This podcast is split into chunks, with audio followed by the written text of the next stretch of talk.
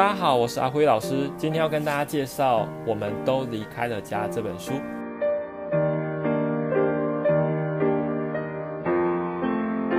我们都离开了家是由金贤美老师所写的，他针对了移工、新住民还有难民来做了很多韩国社会的观察。我们今天呢，要针对移工来做讨论。我本身对于移工的议题非常非常的关注。那首先是因为我对于东南亚文化的喜爱，然后在那边旅行的过程中也遇到了非常非常多呃有梦想，然后愿意帮助我的人。那这个等到我回到台湾，特别是到教育场域之后，却发现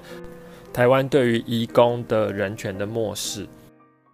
金贤美女士她在这本书里面直接。用了一个概念来描述韩国政府对于移工的态度哦，我现在再来念一下，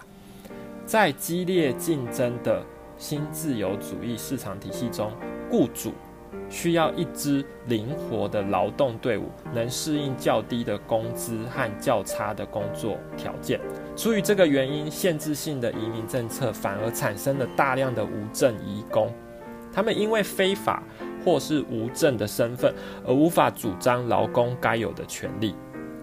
结果，虽然在政治上采纳了反移民的政策，却放任无证移工暗中进入，形成了这种对雇主有利的双重战略。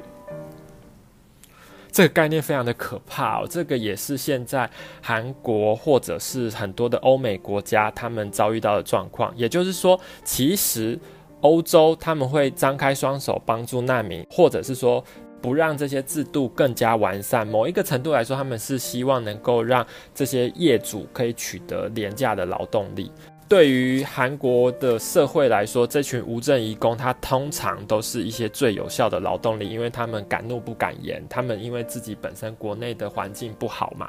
那我们也可以看见，在台湾社会也有出现这样子的状况。举例来说，最近有一部由民视所拍摄的电视剧，叫做《无主之子》。他是由黄登辉所主演，就描述了这一位担任渔工的移工，他因为在工作场域上遭到很多不平等的对待，所以他最后逃离了，成为了无证移工，也就是我们台湾政府所称的失联移工。那遭遇到了一系列很可怕的事情，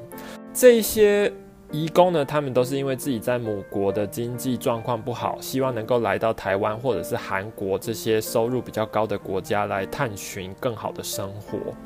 不过呢，我们时常对他们的权益啊，或者是很多文化是不太尊重的，甚至在他们的人权上面是漠视的。这本书的最后也会提到，其实保护他们的人权，就是保护我们自己的人权。在韩国呢，他们还有一群移工，非常的特别。他们是来自于中国东北的朝鲜族。这一群朝鲜族呢，他们以历史的角度来说，他们是在日治时代的时候被啊、日本政府强制从朝鲜半岛迁移到东北去做很多劳动服务的人们。那最后，当然中国。成立这个自己的国家之后呢，这些朝鲜人就留在了中国，那也继续在中国生活着。现在相较起中国东北来说，首尔或者是整个韩国的工作机会是多很多，所以他们也来到了韩国。他们大部分进来，很多本来是学者啊，或者是公务单位的人们，但是来到韩国，大部分都是做劳力性质的工作，许多女性也投入了。看护的工作，就像我们台湾有二十几万的呃印尼移工一样。那大家会想象哈，就是这群朝鲜人，他们其实主要就是讲韩文嘛。那他们当也会讲中文。不过，既然是跟韩国人沟通无碍，那他们的生活是不是有比较好呢？错了。这群朝鲜族的人，他们来到韩国会遭受到非常非常多的歧视，只因为他们来自的母国或者是自己本身的社会的环境是不好。甚至有一群朝鲜族，他们后来成功移民到英国之后，金贤美老师也到了那边跟他们做访查，他们 提到了自己在英国反而因为这种国际大都会里面，他们。身为不同的族群，本来就会有不同的文化嘛，所以他们也没有被呃歧视。相较起在韩国的状况，这个是一个蛮诡异的状况，但是也可以秀出来我们目前整个世世界上面对于多元文化的看法是非常的不同。接下来，我想要跟大家讨论的是这本书提到的难民。金贤美女士是这样描绘难民的：大多数难民是人权的守护者，他们在反对不当统治和国家暴力的同时，一直捍卫着自己的政治信念和身份认同。这也是他们在母国遭受迫害的原因。因为迫害而浑身是伤的移民，如果在保护国又被长期忽略，就会经历到更严重的心理和经济上的痛苦。就我自己本身而言，去年的暑假曾经到达了希腊的一个小岛叫 Lesbos，去关注难民真正的权益跟状况之后，我也有很大的感伤。吼，举例来说，这本书提到了一个叫做缓刑期的生活。换句话说，就是当难民经历了千辛万苦抵达了保护国，但是却没有遭受到好的对待，而且他们大部分都要等待好长的时间才能够拿到难民身份，然后可以移到下一个地方。那以韩国来说，他们的每一年通过难民的人数却是少之又少。另一方面呢，这一群。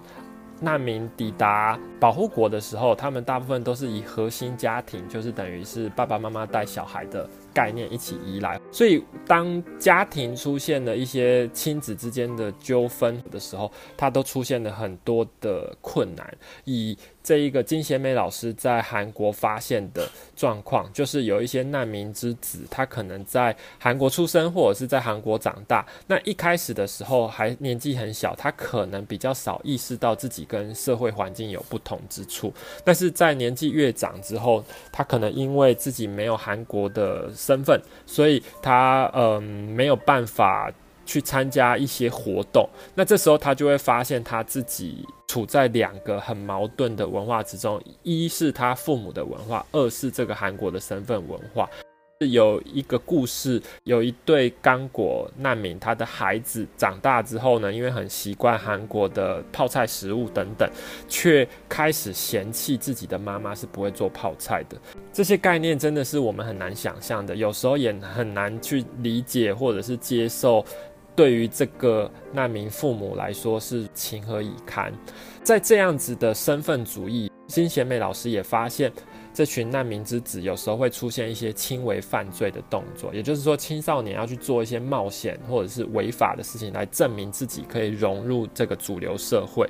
这时候就会造成更多的社会问题，因为这群难民之子，他如果一犯罪，甚至可能自己的身份会被剥夺啊，然后或者是亲子关系，我们都很难想象。那另外一方面呢，金贤美老师也提到了，韩国人其实也是有责任的，因为韩国人是拥有排挤的权利。他们不断的是因为这个同质文化的概念对于多元文化的漠视，所以也希望这群刚果人或者是其他缅甸嘛、缅甸人等等可以拥有更好的、更像韩国的生活，而出现了很多很多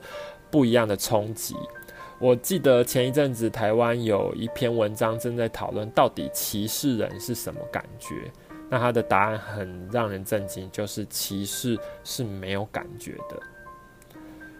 整个多元文化在全世界的发展，其实它是一个有脉络可循的。那我也感受到整个多元文化从台湾或者是东亚有慢慢受到重视。那我们下一次在这本书的最后会针对多元文化来做更深入的讨论，希望大家也开始反思，我们对于我们自己身边这群不一样的人们，我们是否有提供他们相对应合理的照顾。还有关注，下次见，谢谢。